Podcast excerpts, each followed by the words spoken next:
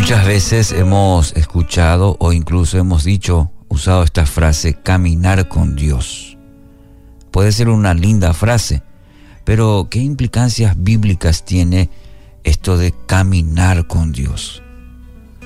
Y quiero compartir contigo algunas características según el episodio que encontramos en Mateo capítulo 14, versículo 23 al 33, el maestro con, con sus discípulos.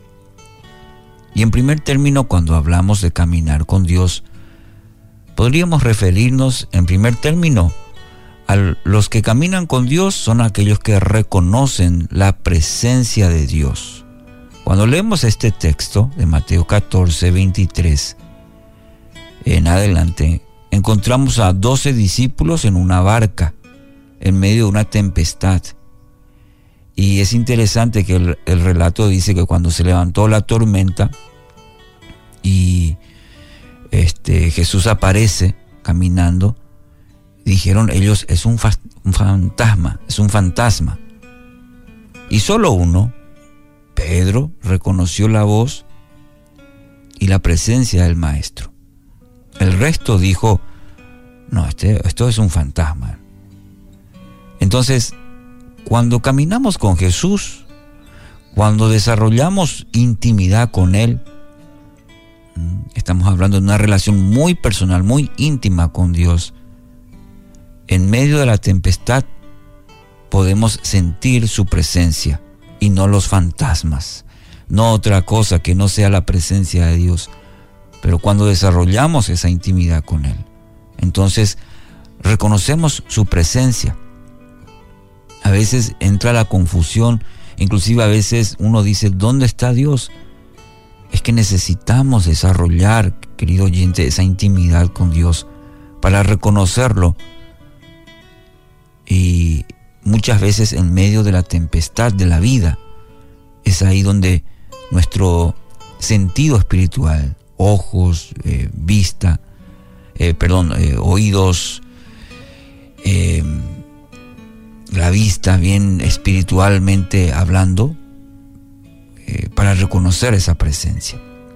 Por otro lado, los que caminan con Dios disciernen entre fe e imprudencia. El texto dice que al ver a, al ver a Jesús, Pedro pidió permiso para caminar con él, eh, según el versículo 28. Muchas personas asocian la fe con el coraje, y esto muchas veces eh, nos lleva a cierta imprudencia. Siempre debe estar acompañado de prudencia, sabiduría y discernimiento. La fe. Si la fe también, mediante la obra del Espíritu Santo, eh, da al Hijo de Dios, a la hija de Dios, eh, también el discernimiento de las cosas. No es simplemente afirmar y como Pedro de repente eh, tirarse, sino realmente esperar las indicaciones de Dios. Y para ello necesitamos desarrollar, aprender a discernir. Y Dios quiere enseñarnos eso. Por eso hablamos de procesos anteriormente. Por eso hablamos de que es una fe que crece cada día. Aprender a discernir, aprender a esperar en Dios entonces, muy importante. ¿Y eso cómo se logra? Caminando con Dios cada día. Tercer aspecto, los que caminan con Dios enfrentan sus problemas. El viento huracanado, las olas gigantes no fueron obstáculo. Pedro saltó de la barca para enfrentarlos hacia, hacia el maestro, fue él. Y en medio de la tormenta digo, bueno, me voy a jugar. Si él es el maestro, en el reino de los cielos no hay lugar para flojos, mm, para cobardes. Esfuérzate y sé valiente, no temas ni desmayes, le decía Dios a Josué. Tenés que ser valiente, tenés que esforzarte. En 1 Corintios 16, 13 también afirma el apóstol Pablo, manténganse alerta, permanezcan firmes en la fe, sean valientes y fuertes hay una frase muy interesante que Eh, dice, si Dios luz, dio luz verde, no va a cambiar de color por más que haya problemas. Si Dios está de tu lado y si Dios te dijo, vamos, es porque Él va a estar contigo. Y no va a cambiar eh, la posición de Dios. Lo que Él ya dijo, así será. Y por otro aspecto, los que caminan con Dios aprenden a confiar.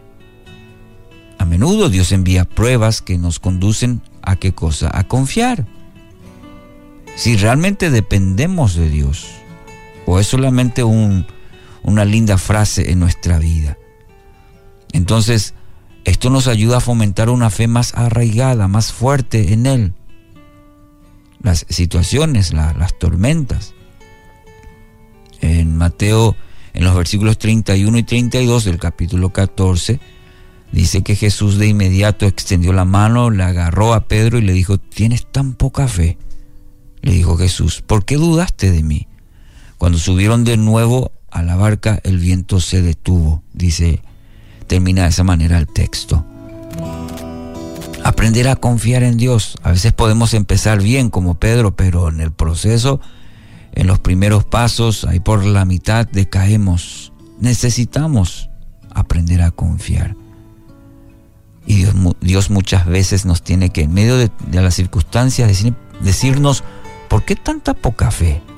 Porque dudas Así que hoy, querido oyente, decida caminar con Dios, reconocerlo en todos nuestros caminos y como dice el salmista también, Él pueda enderezar nuestras veredas. Pero hoy aprendamos a caminar por fe.